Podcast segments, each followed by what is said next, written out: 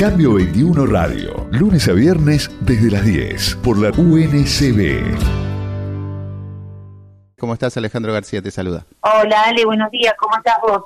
Bien, bien, muy bien. Bueno, muchas gracias por esta comunicación. ¿Y cuáles son las expectativas para eh, esta próxima elección del 9 de agosto? Entonces la lista verde Anusate ya tiene a sus candidatos y vos vas a encabezar la lista en reemplazo eh, para reemplazar a Claudio Arevalo que, que se va a provincia. Exacto, Ale. Eh, vamos a elecciones el 9 de agosto. estamos con muchas expectativas trabajando para que revienten las urnas de la Verde Anusate. Va a ser una continuidad de la conducción que Claudio llevó en estos ocho años, porque estamos convencidos que del crecimiento que tuvimos, así que hay que seguir por esa misma línea, ya que, bueno, Claudio fue elegido eh, entre 59 seccionales de toda la provincia como el candidato para encabezar eh, la lista a secretario general de la provincia. Eh, así que, bueno, después en plenarios que se hicieron con los trabajadores y trabajadoras a nivel Quilmes. Eh, fui propuesta, eh, la verdad que fue un orgullo que los propios compañeros eligieran eh, que yo fuera la candidata y lo voy a tomar con muchísima responsabilidad.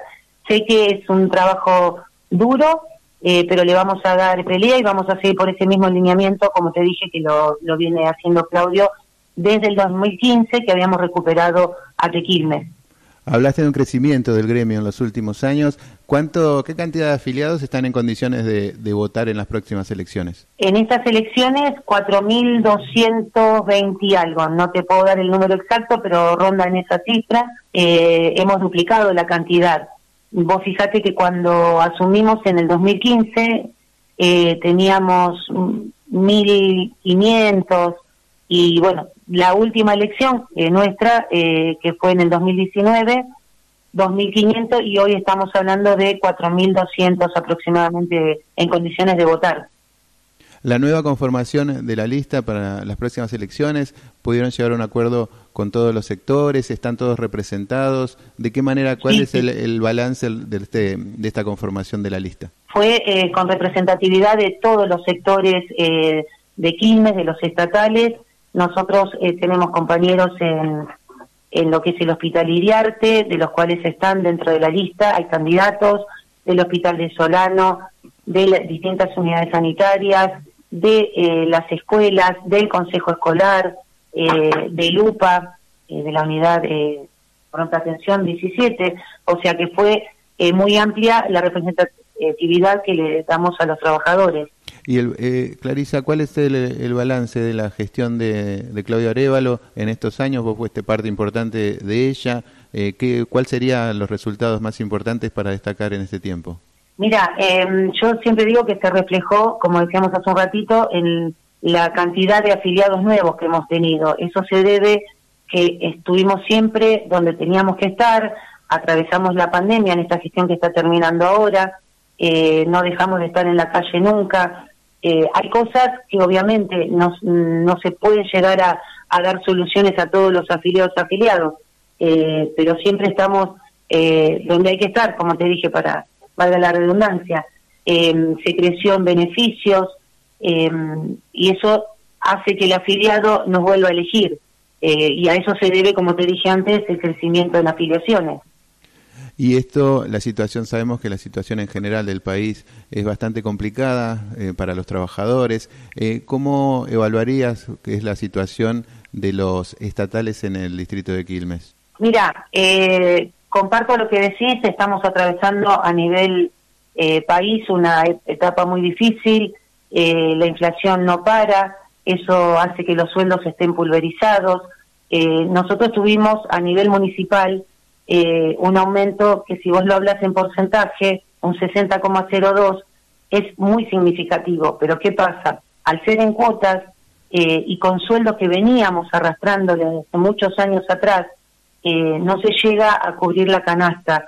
Entonces, eso es un problema que tenemos que darle batalla, tenemos que lograr que los sueldos sean dignos para que la familia municipal pueda tener eh, lo que necesita, cubrir sus necesidades básicas, a nivel provincial, que eso abarca todos los auxiliares eh, de las escuelas y em, el Hospital de Quilmes, ellos están regidos por la ley provincial 10430, hemos eh, recibido un aumento que fue fruto de la pelea que veníamos dando y de lo que veníamos pidiendo, eh, esto a nivel provincial.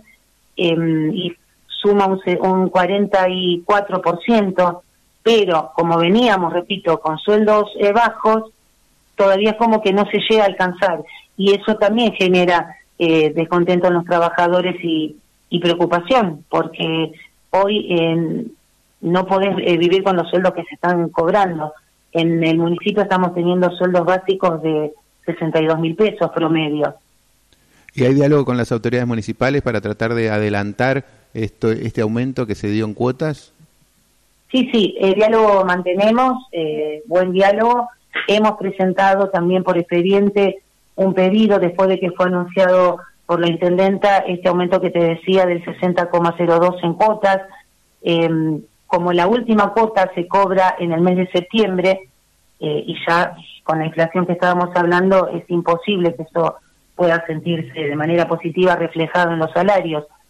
Eh, pedimos, como te dije, un, por expediente que pueda ser adelantada la última cuota más una ayuda de emergencia para paliar un poco la situación que se está atravesando, pero bueno, todavía no, no hemos tenido respuesta, lo están evaluando, esperemos que, que tengamos una, una favorable respuesta con respecto a eso, porque es sumamente necesario eh, un ajuste que se adelante, porque no se llega, la gente te lo dice a diario, no, no les alcanza, y es la realidad. Clarisa, para, para ir finalizando, ¿cómo se va a llevar adelante esta elección el 9 de agosto? ¿En qué lugares se está prevista hacer la votación? ¿Hay algún eh, espacio nuevo que se sume ante esta mayor cantidad de afiliados que hay que vos estabas contando con respecto a la última, a la última elección? Sí, em, hay escuelas que van a ser las mismas donde va a haber urnas fijas, no va a haber urnas volantes y lugares nuevos que se han agregado por este crecimiento que decíamos, por ejemplo en el dispensario, no hubo en la anterior elección, ahora sí, va a haber em, eh, en la UNCI, eh, en el UPA, tampoco teníamos anteriormente, y después los lugares eh, de siempre como ser el Hospital de Quilmes, en la seccional, en la municipalidad, en el centro de emergencias, en el CET, ahí en, Calchaquí. Eh, después sí se han agregado algunas eh, otras urnas, más o menos serán un promedio de 47. Eh, no tengo bien el número yo porque solo maneja la Junta Electoral. Así es, y ahí es durante ese día, ¿en qué horario?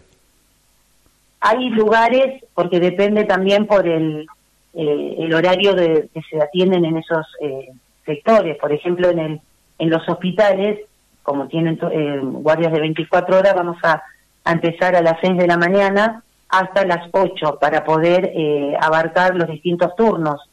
Eh, después hay lugares que va a ser de 8 a 15, pero va a depender del sector donde va a estar determinadas urnas.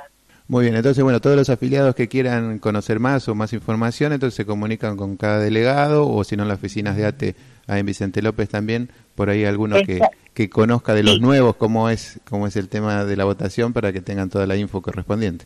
Exacto, estamos a disposición, el compañero o compañera que se quiera acercar, sea por teléfono o a través de los delegados, como dijiste, eh, y le vamos a prestar toda la información, darle el horario en cada lugar que le va a tocar votar eh, pero sí, sí, estamos trabajando para eso, Ale. Bueno, Clarisa, te agradezco mucho por esta comunicación, mucha suerte y felicitaciones por el trabajo. Saluda a todos los compañeros y compañeras de ATE.